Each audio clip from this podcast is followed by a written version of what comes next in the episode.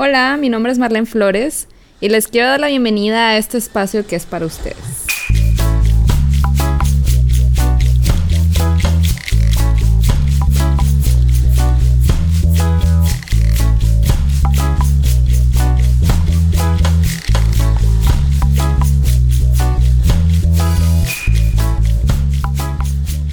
Muchas gracias por estar aquí. Estoy muy emocionada porque este ya es el, tercero, bueno, es otro episodio que complementa los tres este, episodios anteriores y se arma ya el rompecabezas en presente, pasado y futuro. El tema de este se llama ¿Quién quiere ser? Y pues bueno, básicamente este episodio es la continuación del anterior. El anterior se llamaba ¿Quién soy? Y ese es el momento en el que haces una pausa en tu vida, empiezas a cuestionarte, empiezas a analizar si realmente estoy feliz con mi trabajo, con mi pareja, en el lugar en donde vivo y pues mis situaciones más, ¿no? Y ahora el que lo complementa es el preguntarte quién quieres ser. Y vamos a tomar de referencia como punto A quién eres en presente. Y si realmente estás muy conforme con esa persona o si quieres hacer cambios, bueno, entonces visualizas quién quieres ser como un punto B. Entonces, más o menos la dinámica es como ir del punto A al punto B. Y pues bueno, eso es como les platicaba la vez pasada, este, ya que te cuestionaste, ya que tienes como esa referencia, bueno, entonces visualiza qué cambios tienes que hacer en tu vida para llegar al punto B. Y eso es que todas las decisiones que tomes a futuro se redireccionen a esa meta. Me explico, vamos a ver como el punto B como una meta. Y pues bueno, por ejemplo, eh, les decía la vez pasada, si a ti te desagradan los números, definitivamente no vas a agarrar un trabajo como maestro de matemáticas, pues porque vas a amanecer frustrado todos los días. Entonces, más o menos es como esa dinámica. Suena muy fácil, en realidad no lo es, porque por lo general tenemos muchas creencias de lo que queremos ser que a veces son erróneas. Entonces, eso es como lo, divertido, por así decirlo, lo entretenido de todo este camino, porque vas a ir descubriendo que aquellas cosas que creías que, querías, pues definitivamente no son como tan auténticas, ¿no? Y ahora que menciono la, la, palabra autenticidad, tiene mucho que ver con eso, o sea, con el reconocerte, con el saber quién eres, con el conocerte bien, con realmente reducir todas, todas, todas las malas decisiones y tener como más claro a dónde quieres llegar. Volviendo al punto de redireccionar decisiones. En realidad, cuando visualizamos a esa persona que queremos ser, por lo general idealizamos así como, por ejemplo, quiero ser bailarina, ¿no? Entonces, realmente esa meta es muy alta y cuando intentamos o cuando entramos en el proceso, mejor dicho, y vemos que no nos están saliendo las cosas bien, por lo general nos desmotivamos. Entonces, lo que a mí me ha funcionado, y por ahí lo leí, no es que yo sea la sabia, este, ha sido que fragmentar como mi meta, en lugar de decir, bueno, quiero ser bailarina, es me voy a meter a clases de baile. Y ya en las clases de baile vas descubriendo como esa pasión y a veces es una de esas cosas que les decía de que mm, creía que quería ser bailarina, pero la verdad es que no. Entonces, tal vez eso funciona para algunos. En realidad, platicaba la otra vez con un amigo y a él le funciona diferente. Entonces, igual les recuerdo que esta es mi experiencia, esta es mi perspectiva. A mí me funciona así. Para mí es más fácil como empezar a hacer las metas chiquitas, empezar a concretar en chiquito y de ahí ir como avanzando, ¿no? Porque sí es muy frustrante de repente, no sé, decir, bueno, el mismo ejemplo, no quiero ser bailarina y tengo no sé, dos meses intentando y no me salen los pasos de baile y ya, creo que no es lo mío, ¿me explico?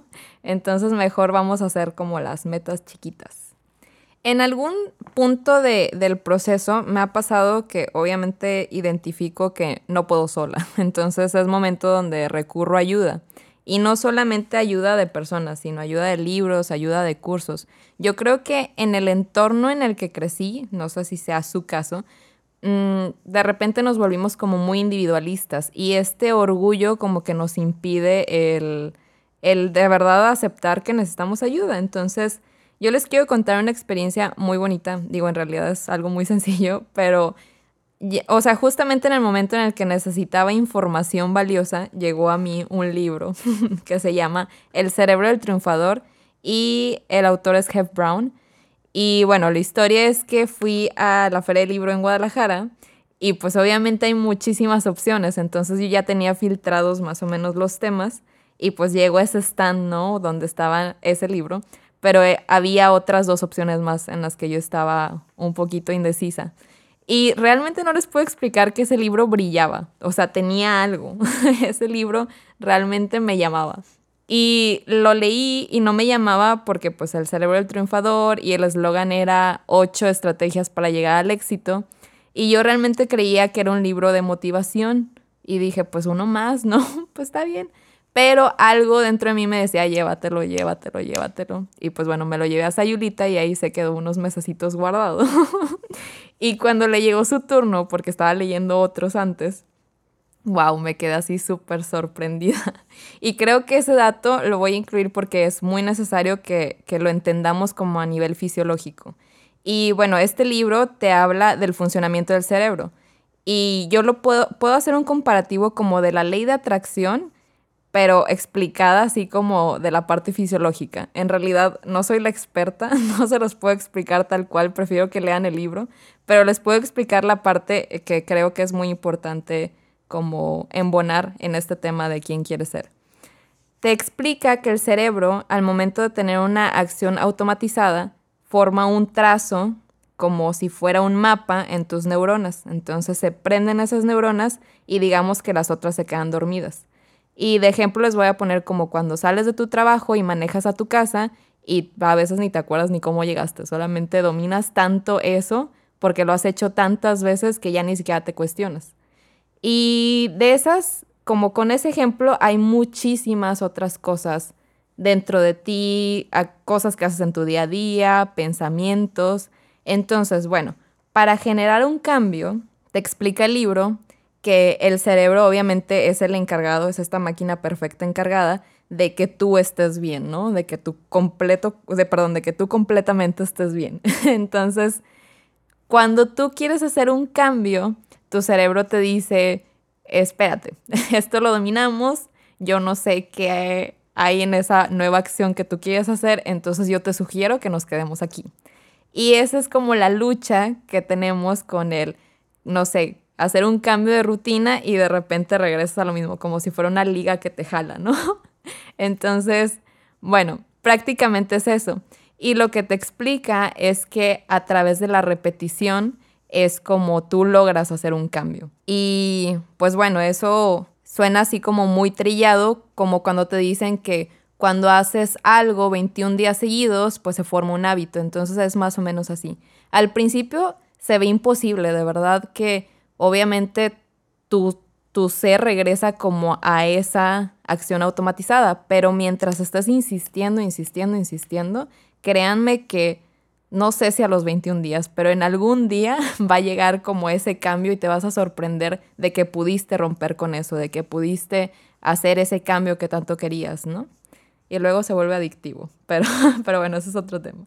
Hace unos días vi en el Instagram de Pepe Sojo, es un fotógrafo al cual admiro muchísimo, porque aparte me inspira mucho, algo que escribió y de verdad se los quiero leer porque tiene mucho que ver con lo que les estoy explicando. Y se los quiero leer porque es una manera distinta, o sea, es como la perspectiva de alguien más explicando lo que les estoy diciendo y creo que se complementa. Esto es lo que escribió Pepe Sojo. Dice, hay veces que tenemos estados de ansiedad o de tristeza muy profundos de los cuales nos cuesta trabajo salir, o hasta una mala racha cualquiera.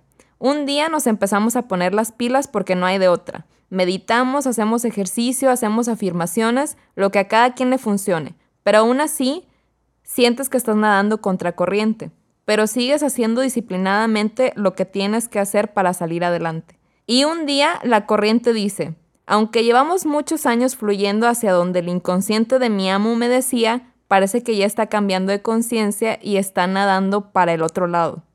Y la corriente finalmente convencida de que tú estás convencido de que quieres cambiar, se voltea y empieza a fluir hacia ti. Tu disciplina y tu entrega cambiaron el flujo de la corriente y ahora la corriente fluye contigo. y el velo de las estructuras falsas que se fueron creando en tu pasado se empiezan a caer.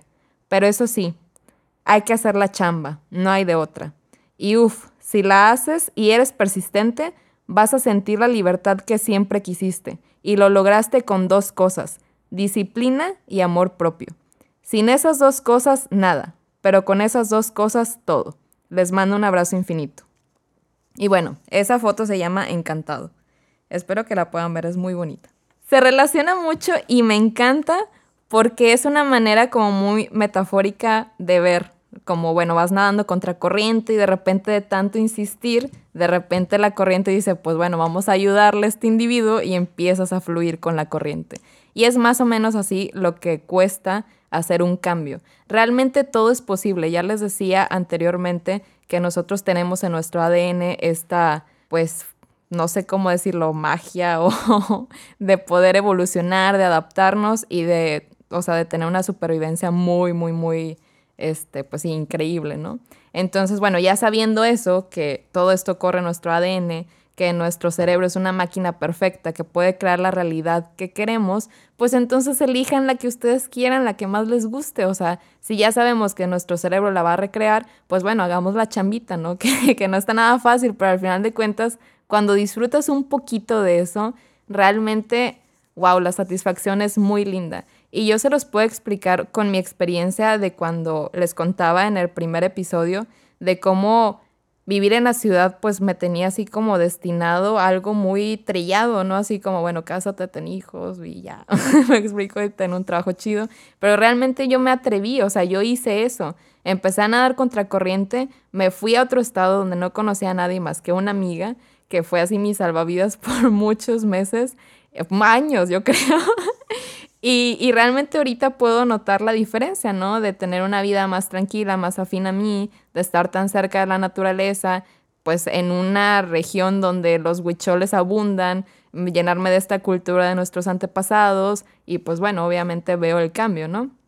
Y esa es la insistencia que tengo con ustedes de, bueno, o sea, si ustedes quieren realmente hacer un cambio, atrévanse, realmente, o sea, es conforme mejor dicho, es como con persistencia, con disciplina, como dice Pepe Sojo, y con mucho amor, con mucho amor propio, que era lo que les decía al principio, o sea, dirigiendo todas las decisiones hacia la meta y eligiéndote a ti siempre, o sea, a ti antes que todo, obviamente sin caer en el egocentrismo, pero sí, o sea, bueno, mejor dicho, no sacrificándote por hacer feliz a los demás. Pero bueno, yo creo que aquí terminamos. Estuvo muy bonito este episodio. Me gustó mucho porque me emociona, porque ese libro me encanta, de verdad que me encantaría que todos lo leyeran, pero bueno. Ahí nos estamos viendo y... ¿Qué más? ¿Qué más? Sin más que agregar, me despido. bye bye. Síganme en mis redes sociales. En Instagram aparezco como arroba mardeflores.mx. Correo es contacto arroba mardeflores.mx y la página es www.mardeflores.mx. Este podcast fue producido en Estudio Arrabal. Productores ejecutivos Carlos Urrutia, Sergio Urrutia y Javier Martínez. Grabación y edición Javier Martínez.